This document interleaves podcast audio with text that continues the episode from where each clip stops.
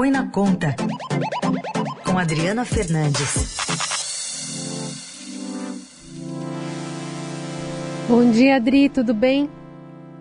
Bom dia, olá a todos os ouvintes da Rádio Dourado, você, Carol e o Heisen. Bom dia. Estamos aqui sobrevivendo essa sexta-feira em São Paulo. Adri, Pois é. aí em Brasília as coisas também não estão muito mais frescas, não? A gente tem essa discussão no governo sobre o projeto de arcabouço fiscal, que quer, no final das contas, garantir a capacidade de ter dinheiro para investimento. Quanto, de quanto a gente está falando? Olha, o que a gente está falando, o que os, o pessoal do governo que tem, tem defendido é a manutenção do patamar atual de 71 bilhões de reais para os próximos, próximos anos, ou seja, o nível.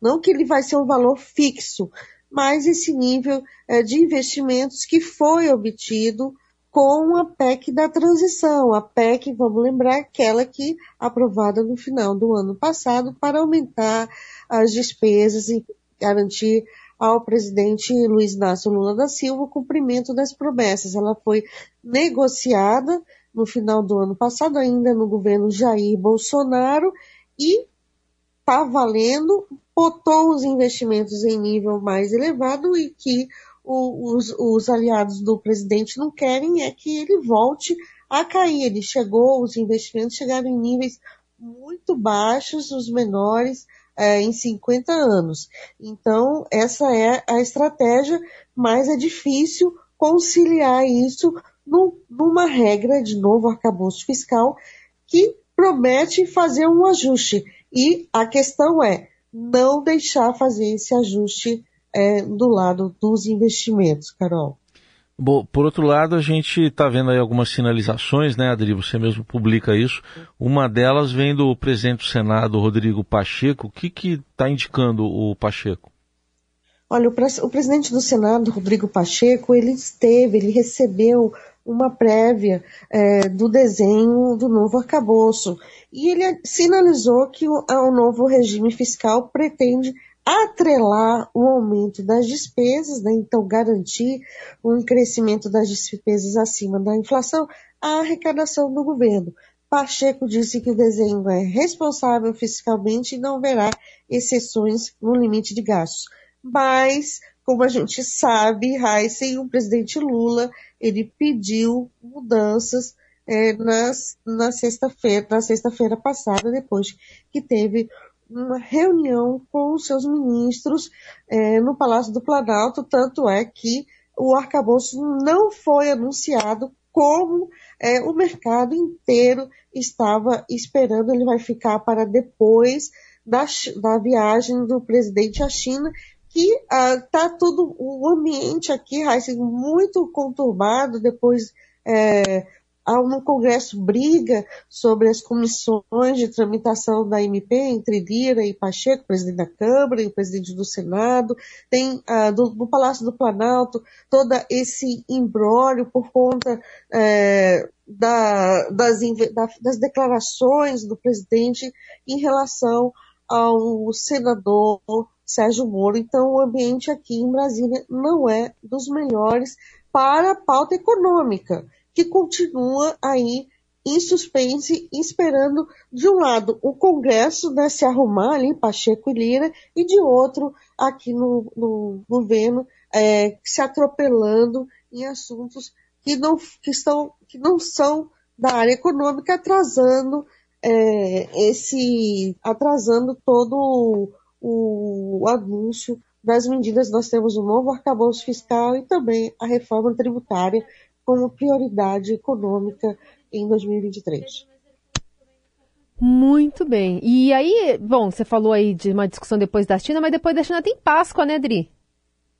Depois da China tem Páscoa e, e também é isso que está deixando é, os, os investidores é, preocupados com esse cronograma e com, é, e com essa falta né, de planejamento do governo. Eu também queria incluir na lista é, o governo prometeu para fevereiro anunciar o programa Desenrola, que é o programa de negociação das dívidas, né? Um programa de facilitação, negociação das dívidas, e também não saiu.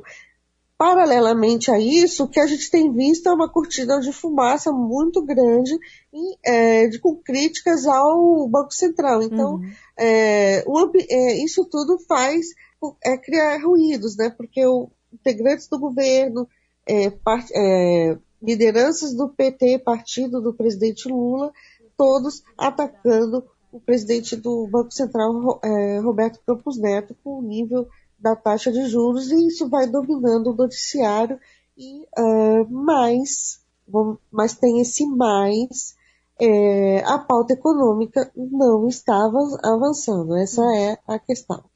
Você mencionou aí essa briga entre Arthur Lira e Rodrigo Pacheco, Pacheco como presidente do Congresso ontem, é, numa canetada ali, é, acabou é, decidindo, ou pelo menos iniciando uma, uma, uma uma, vias de fato quase ali burocrática para se decidir por onde vão começar a tramitar essas MPs é, agora que já acabou a pandemia e que, na teoria, haveria de haver uma comissão mista para decidir por onde esses projetos, essas, esses textos iam começar a tramitar. Vamos ouvir aqui Lira e Pacheco sobre o assunto. Depois do texto negociado, o Senado alterou a negociação de novo por influências locais de questões pontuais e alterou o texto que o próprio Senado mandou. Foi aí que eu chamei a reunião de líderes, se vocês estão entendendo, e os líderes não compactuaram com o texto proposto.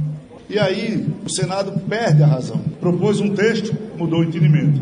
E agora vem com a truculência, unilateralmente querendo instalar comissões mistas, e eu repito, que são antidemocráticas, infrutíferas e palco de negociação de matérias que sempre trouxeram dúvidas e névoas para as medidas provisórias. Eu confio muito no bom senso, na razoabilidade. Vamos decidir a questão de ordem, vamos participar todos os parlamentares do que é a decisão da questão de ordem. Vamos buscar restabelecer a ordem constitucional, do funcionamento como sempre foi. Eu tenho muita tranquilidade da consciência de todos os parlamentares do seu dever, que sempre foi assim, de apreciarmos as medidas provisórias.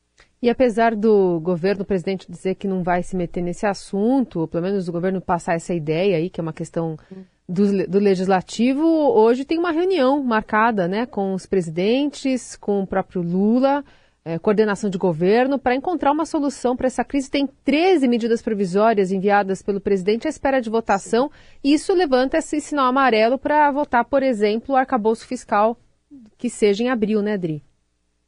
Exatamente. E essa todo mundo, né, o governo vai para uma comitiva, né, para a China, né, passar é. a semana toda é, na China, levando é, vários integrantes do governo. Então a crise vai para a China, é uma crise grave, essa que está acontecendo no Congresso. E o, o, os ruídos do governo, né, essas brigas é, com o presidente do Banco Central, é, essas falas de, essas falas ruins do presidente Lula em relação à investigação da Polícia Federal é, do PCC em São Paulo, uhum. tudo isso é, aumenta a tensão. Mas o foco é o Congresso, a situação no Congresso é muito delicada e pode sim é, atrapalhar uh, toda a agenda uh, do governo, porque e essas as MPs que o governo fez no início é, do ano, inclusive de reestruturação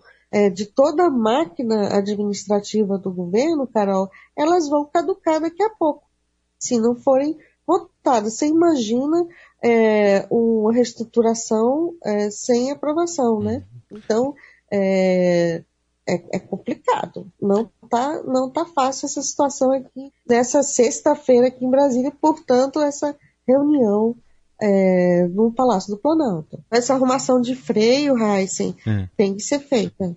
Então, porque nesse pacote tem a criação de ministérios, tem até o Bolsa Família nisso aí. Tem o Bolsa Família, tem MPs que ainda não, outras MPs do governo é, Bolsonaro no final do, do ano passado, e tem as MPs do ajuste uh, fiscal do Haddad, né? E uh, aquele, sabe aquele programa que ele anunciou é, em fevereiro, no início de fevereiro, é, é, para tentar reverter o déficit das contas públicas é, com medidas que aumentam a arrecadação. Então, é, tá tudo meio perdido, como, como a gente comentou aqui, Raíssa. Adriana Fernandes vai seguir acompanhando tudo. Segunda-feira volta a falar conosco. Obrigada, Adri. Bom fim de semana. Obrigada. Bom fim de semana. Um beijo a todos.